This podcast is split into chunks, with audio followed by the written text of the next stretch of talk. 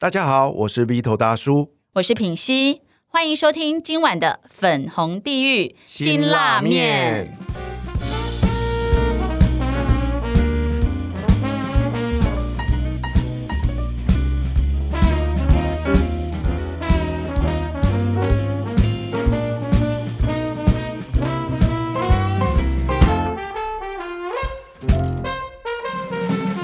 今晚邀请来陪我们一起吃这碗辛拉面的来宾是谁呢？他们是三位独特的女性，分别透过三种不同的方法疗愈了自己，而且帮助到身边非常多的朋友。他们究竟是怎么做到的呢？让我们来欢迎今天的三位特别来宾：凯莉。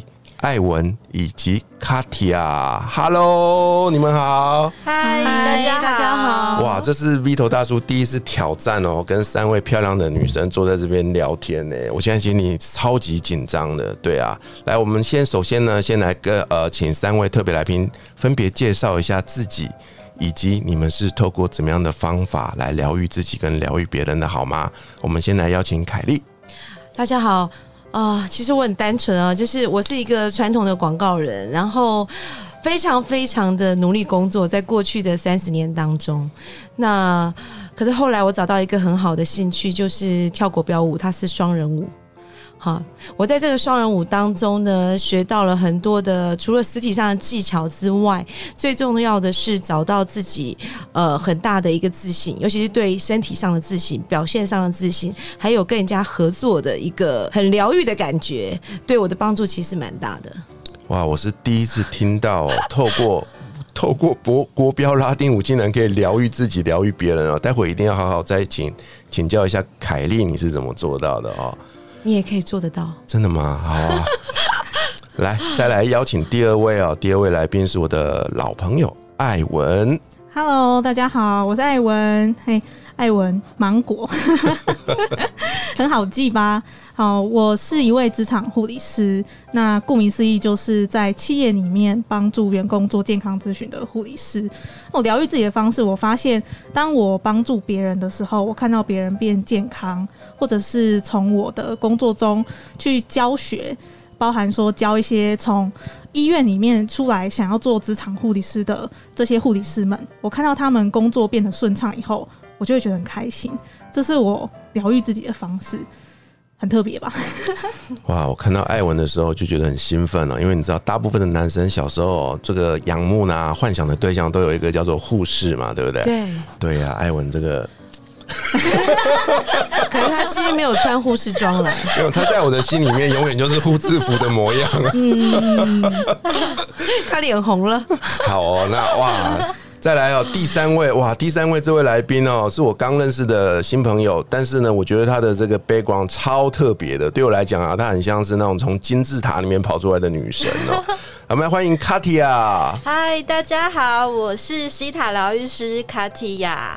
嗯，我之前都会常想说，就是呃，我常会遇到心口不一的人，我就在想说，那有没有一种东西叫读心术，就是来协助我这困扰？然后就后来发现西塔疗愈这个嗯很神奇的一种嗯方式，它可以来实现我读心术的技巧。然后在西塔学西塔疗愈之前啊，我就蛮喜欢做冥想的。然后因为接触西塔疗愈，我才发现说哇，原来每一个人都可以透过就是训练的方式来让自己的身体跟大脑就是进入这个西塔脑波状态下，然后我们可以去控制脑波。然后控制脑波这件事情，好像就不是只是存在于科幻片中的场景这样子，我觉得很好玩。哇，我常常听说啊，西塔疗愈哦，可是自己从来就没有试过。对啊，我想问一下凯莉跟艾文，你们玩过西塔疗愈吗？我一直听说过，所以你跟我一样 LKK 嘛。一直很想尝试啊，对啊，可是在跳舞静不下来啊，所以无法冥想。OK，那艾文呢？你有试过吗？我我没有听过，但是我听那个卡提亚分享以后，就觉得很想了解。真的哈，哇，那我们待会呢，就好好来请这个卡迪亚多跟我们分享一些哦。没问题。好哦，那今天来说说这一集的来由哦。哎，这集很特别哦，为什么呢？是因为呢，这个鼻头大叔。在前阵子开了一个 podcast 的由零到一的一个线上分享课程，然后呢，在这个所有参加课程的学员里面呢，诶，我们就选出了三位哦，有意愿来体验现场录音的这个呃上课的学员，而这三位呢，就非常的勇敢，在第一时间举手报名哦，对对，所以我们就邀请了他们三位来到 B 头大叔平常录音的这个录音室哦。对啊，然后呢，就现在就坐在这边第一次体验，怎么样？这跟你们想象的一样吗？凯莉，很就是很像啊，而且但是我觉得地方特别的舒服。比如，因为我以前有广播的背景嘛，嗯所以我觉得它这个录音室的给给我的感觉，它更像是一个读书房哦，真的，很像是一个座谈室那种感觉。OK 啊，那毕多大叔也介绍一下哦。那我也是换了很多的录音室了哦。当然，每间录音室都有它的优点缺点。OK，有的是灯光好。气氛佳，那有的是交通非常的便利。那我后来选择这边呢，是因为他有一个我非常钦佩的广播前辈啊，对啊，然后他就呃主持了这一间录音室，这间录音室叫做麦开大陆嘛，对吧？然后呢，对啊，你看他在旁边瞪我，我差点讲错话。对啊，所以我大部分的时间我都在这边录哦。对，所以今天邀请你们来体验一下哦。对，那艾文，你觉得这边跟你想象的一样，跟你平常的在待的那个医院有什么不一样？嗯，我觉得这里非常的舒适，然后接触到这个麦克风，就是有一种圆梦的感觉。圆梦的感觉，真的哦。对啊，因为最近 podcast 很夯嘛，嗯那透过就是 Vito 大叔。然后接触到这整个环境跟这个体验，而且你的麦是桃红色的，哎，我特别我我特别帮你选的，真的，对啊。然后呢，那卡提亚呢？我觉得蛮兴奋的，哎，就是从就是参加讲座，然后到真正到这边录音，我觉得非常的兴奋。有没有一点像那种圆梦的过程啊？有有圆梦啊！不瞒你们说，我第一次。坐在这个位置也是一样的感觉哦，因为我从想要做 podcast 到真的开始做，花了花了接近快要一年的时间，这中间遇到了好多好多的事情哦，然后很多次都想算了，因为不做也不会死嘛，对不对？对啊，可是每次被人家邀请啊去录他们的节目，心里面就会有一种悸动的感觉，就觉得哦，我也好想来做，你就一直忽略不了那个心里面的那种呼唤，对啊，所以后来还是鼓起勇气了。才开始做这件事，那开始做做就发现遇到好多的困难，好多的障碍哦。这也是为什么原因，我后来决定要开这堂课跟大家分享。因为我就发现呢，其实很多东西真的说穿了不值钱，可是就没有人跟你讲啊，你就要傻傻的自己撞墙。对啊，后来才觉得说不行不行，那有机会的话就跟多一个人分享，就可以帮助你们少走一点冤枉路。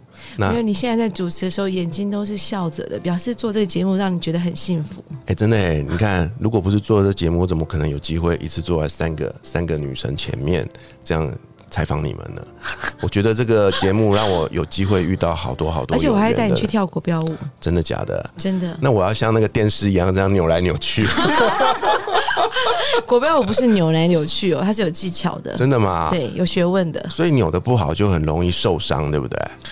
呃，其实我不会觉得他是受伤啦。当当有人少数人受伤，大部分在老师的指导之下，你动作不见得要很正确，但是你要先享受音乐，就像你现在在主持节目，你享受节目的感觉一样。嗯哼，大部分人其实他不见得会跳得很好，一开始，但是会觉得很幸福。你这个让我想到了，我以前有曾经参加过学校的表演。那表演的时候就规定嘛，公司也有尾牙，就会强迫你们上台表演，你知道吗？对我们这种肢体残障人士来讲哦，你要么就是同手同脚，要么就是跟不上音乐的节拍，然后最惨的就是你根本记不起来那些很奇怪的动作，所以老师就要在前面，你就要看着他怎么跳，你就跟着他跳。搞了几次下来，我真的是完全投降。所以我每次看到电视上那种国标舞比赛，我就觉得你们好厉害哦，我就看到很大的场地，一堆人在那边转圈圈，甩来甩去的，可是都不会撞。到彼此，哎，你们是怎么做到的？嗯，其实你也可以做到。其实大部分哦，我我在讲舞蹈领域啦，不只是国标啦，只要是双人舞，基本来讲都是男人在引导女人，我们就是 follow。一开始我们都是 follow，所以像我都是跟男老师学。那你之前在学习的过程，就是那种尾压表演，很可能是急救章，很快速要学一样东西，然后而且要跟很多人同时跳，所以你可能不容易那么快学会，而且不容易投入。可是如果像我们真心要去学一个舞蹈的时候，我们都是用一对一的方式，所以是老师教我一个人。哇，一对一教，学就对老师教我一了个人，对，啊！你这样让我想到了我看过很喜欢的一部电影叫《Shall We Dance》，就是那个男女主角深情款款的拥抱在一起。对，几乎类似那样的感觉。但是，但是现实当中啦，只有表演的时候才会那样。平常其实我们都是把老师当一根钢管。不会有其他的情愫吗。嗯，我想也许有人会有，但是像我个人来讲，我我比较不容易，我就觉得它就是一根钢管，然后我要判断这个钢管好不好用，真的吗？可以用多久？可是我我现在艾文坐在我旁边，我看到他，我不会想到钢管，我只会想到一根针筒，哎，很大的针筒，我从从小就害怕打针啊。嗯，对，大家都会有刻板印象。对啊，然后我儿子啊，我还记得前阵子带他去打那个哦，打那个叫学校规定的那个什么什么，就是类似疫苗的东西，他哭的半死，你知道吗？对啊，所以我想问一下芒果姐姐啊，你是怎么样去就是决心踏上这条路的啊、你就是除了当护士之外，竟然还教人家当一个职场护理师、哎，嗯，我走上这条路，其实很多护理师应该跟我一样，就是家里面有些亲戚也是护理师。对，那护理师毕竟，呃，医院永远不会倒掉，就是这份工作永远不会失业吧，所以家人也希望我走这条路。对，那当真正踏上以后，就会发现，其实，嗯、护理师很辛苦，就是必须耗费自己的体力跟精神去照顾别人。对，那在这个过程，我发现其实现在企业里面也很需要，我们先把大家的健康照顾好。我都会说，我们先在办公室里面相遇，不要以后就是躺着在医院里面相遇。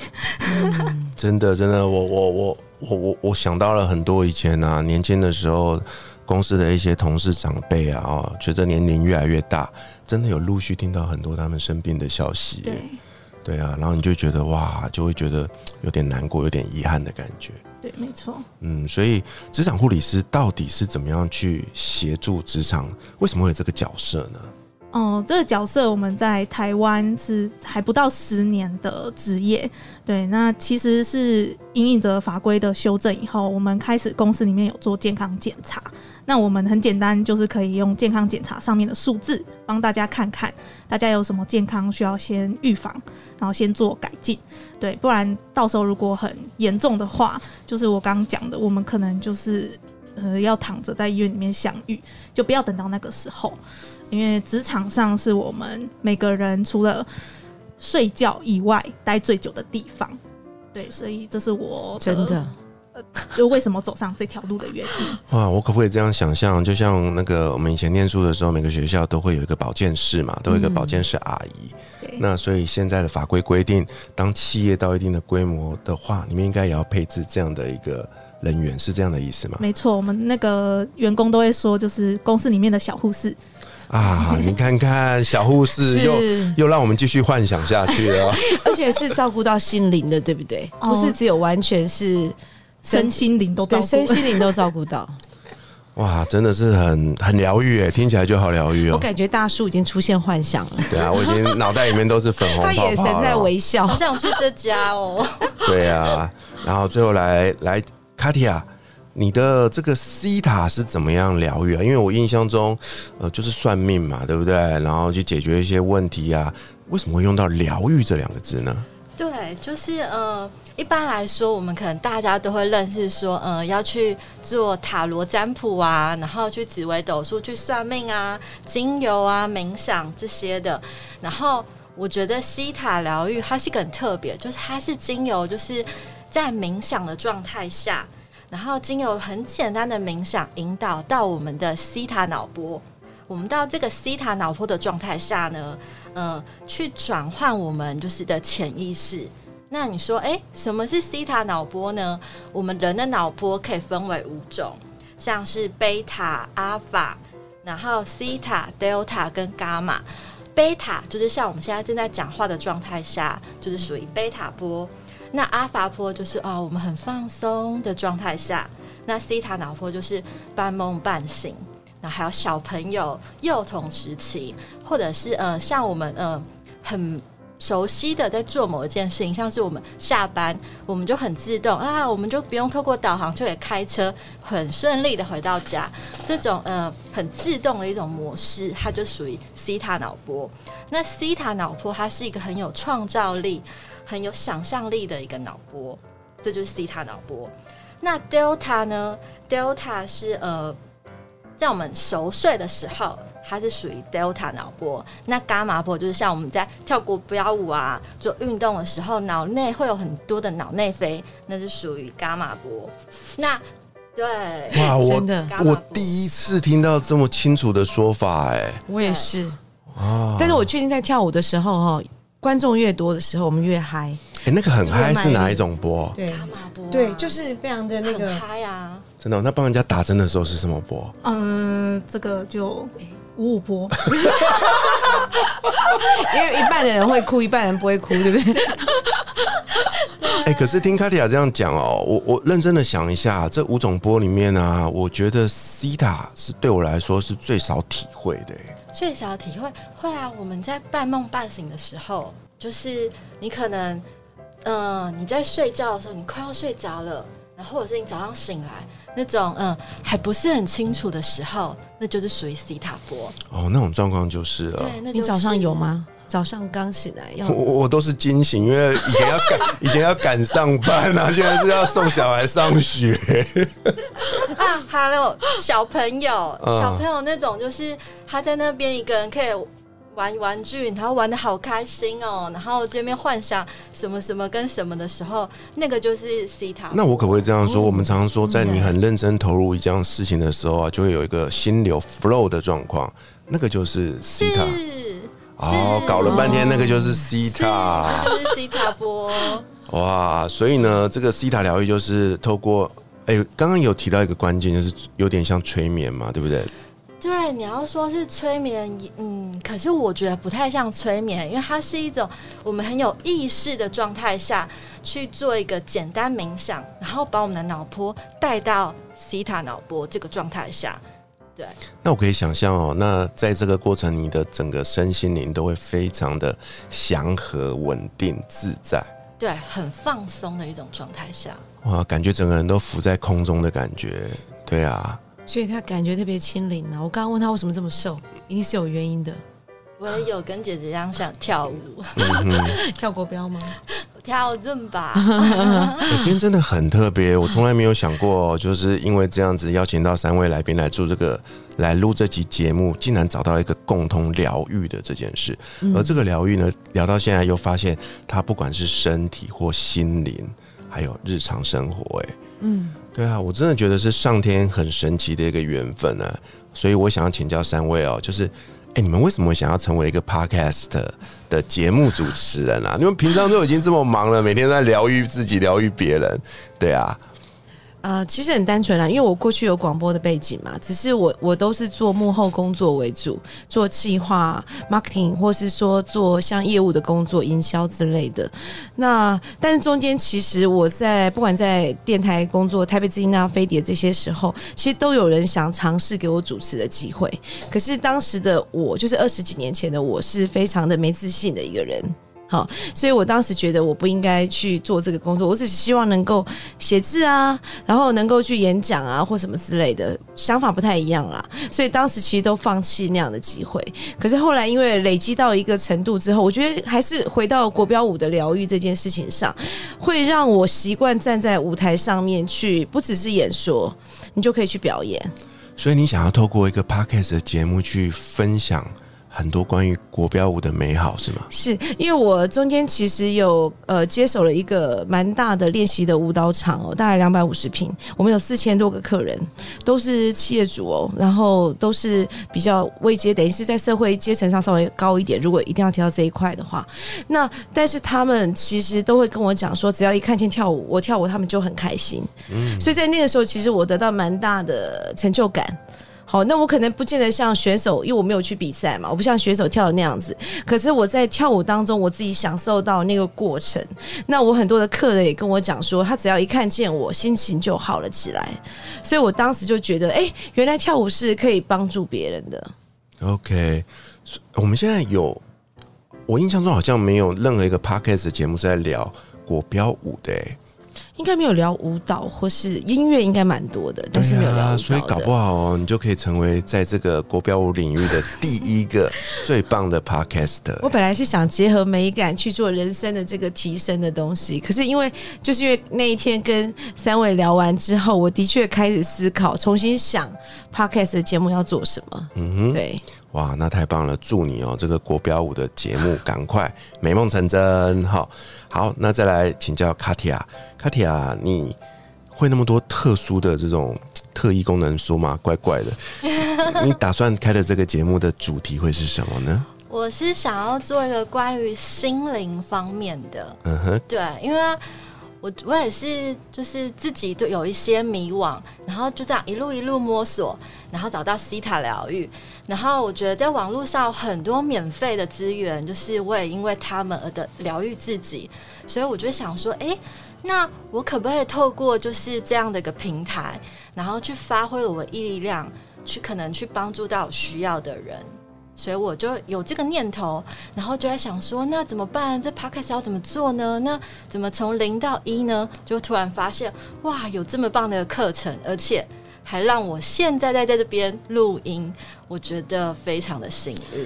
有没有发现啊，人啊，就是有一个梦想的时候啊，唯一能做的事就是很努力的往那个梦想的方向前进，对不对？你只要往前多一步，你就会越靠近它近一点点，对啊。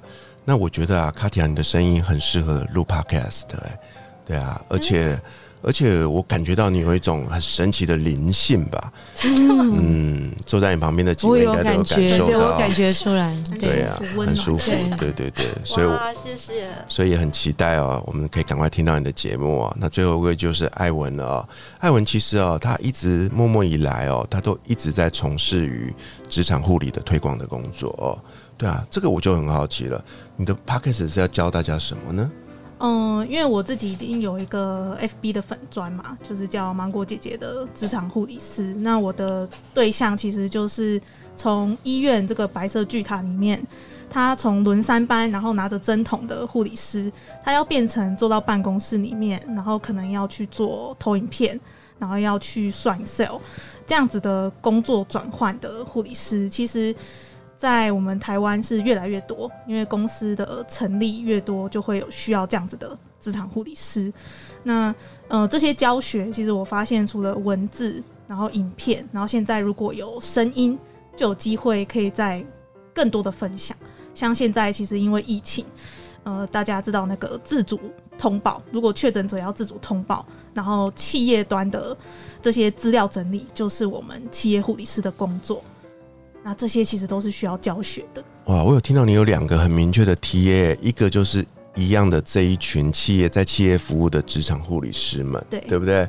那这个市场听你这样讲，应该在台湾很大，而且是没有被满足的，对吧？没错，哇，所以呢，如果说您现在刚好是从事护理的工作哦，然后您在第一线服务，或许呢，如果有机会的话，转往这个公司行号来成为职场的护理师，也是一个不错的选择哦。对，没错，也是一个选择。OK，那另外一个我相信就是我们了哦。像最近呢，疫情呢其实越来越严重，其实大家很多人都对于这种健康类的资讯哦，都一知半解啊，对不对？那这时候呢，就很需要一个咨询的这个一个对象。所以，如果你这个节目现在就已经开了，我相信你最近应该都在拼命的教大家。不要紧张，你要在家怎样，在家怎么样做好自主的管理，然后呢，你要怎么样做快筛，然后怎样，对不对？对，没错，对啊，不然我们真的每天在看那些新闻，都越看越恐怖，我们根本就不得不到我们想要就是正确的资讯呢。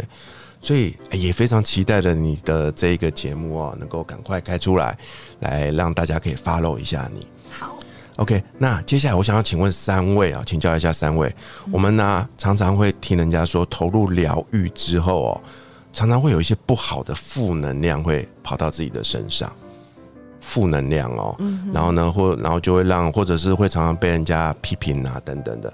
你们三位有没有过这样的经验呢？你们又是怎么样如何克服的呢？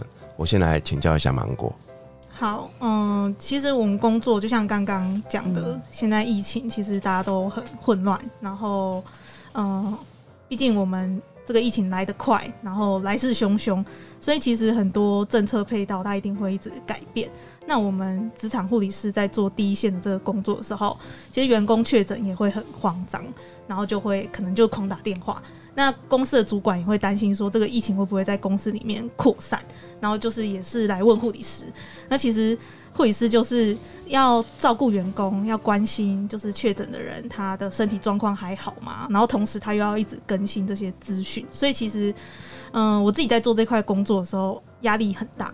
然后，嗯，我们也需要去接收大量的讯息来源。那在这个过程里面，就是所谓的负能量。然后包含平常，如果如果没有疫情的时候，大家就会觉得，那为什么需要你这个角色存在呢？嗯，就是等急需的时候才会想起我们。但其实，嗯，我们都会，我都会说，我们这个角色就很像是大家的健康，就是你失去的时候，你才会发现它的重要性。对，那在这个过程，我觉得这就是我们最心酸的地方。我们默默的付出，可是大家可能不是很了解。那我们的资源来源。也有有限，就是我们必须比大家更快整理好政府的相关资讯，然后提供给大家。可是，呃，这个过程其实也是需要大家互相体谅的。哇，你这样讲，我真的很感同身受哎哦，就让我想到每次去那个医院的急诊室啊，都会看到很多，因为大家受伤了都会很紧张嘛，对不对？那这时候你永远会看到现场第一线的医护人员，永远是最冷静的那一位。他就要安抚所有的秩序，然后帮所有的病患啊做最好的一个安排。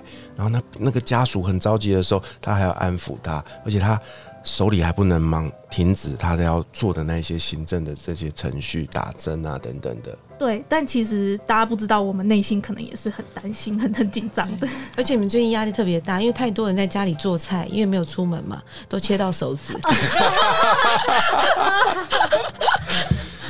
哎，真的，这是我听我朋友讲，后来新闻真的有报道，他说很多人就是老公没有出门，在家里做他不会做，就乱切，然后就一大堆，就他们已经够忙了，就还接到一大堆切到手指的这种这种患者，这需要教学了。对啊，那卡迪亚呢？你在帮人家做西塔疗愈的时候啊，有没有类似的经验呢？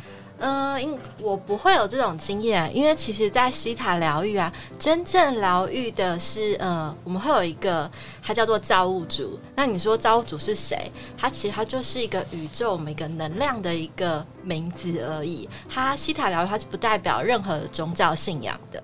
所以在西塔疗愈这套系统里面，执行疗愈的是造物主，那我们疗愈师呢，只是一个见证者。所以其实我们疗愈师他不会呃接受到呃个案的负面能量。那这样讲可能会觉得说啊有点空灵，对不对？但我可以用再更白话一点讲说，嗯，其实呃我们疗愈师啊，我们是用很中性的态度去阅读嗯个案的身心的状况。那所以我们要让自己保持中性的一个，就是呃讲观点这样子，那对方的能量频率就不会影响到我们自己本身了。对，哦，有点像是一个传递者，他怎么来就透过我传递出去，传递出去，对，这样子是一个很中性的一个。角色哎，听起来很棒哎！我听了我都想要去学学看哦。对，因为我们传统接触到很多类似这样的工具，你就常常发现啊，就是在这工中间会常常会有很多能量、能量的问题，然后很多人就会陷在那个里面。所以听起来西塔疗愈是很中性的，是很不错，可以尝试的哦。对，OK，那凯莉呢？负接受到负能量啊？是啊，没有，因为诚实来讲，我就是胖胖的嘛。那最近刚好。我我这一阵子因为比较没有跳舞，又又胖了大概快九公斤。好，那反正呢，我最常遇到的状况就是，我当时在就是我们在跳舞的地方的时候，常常会遇到很多人觉得你怎么可能会跳舞？就我常会遇到这样的情况。那像我就有一次参加一个我我们店里面客人的派对，然后这个主办就邀请我上去跟老师共舞。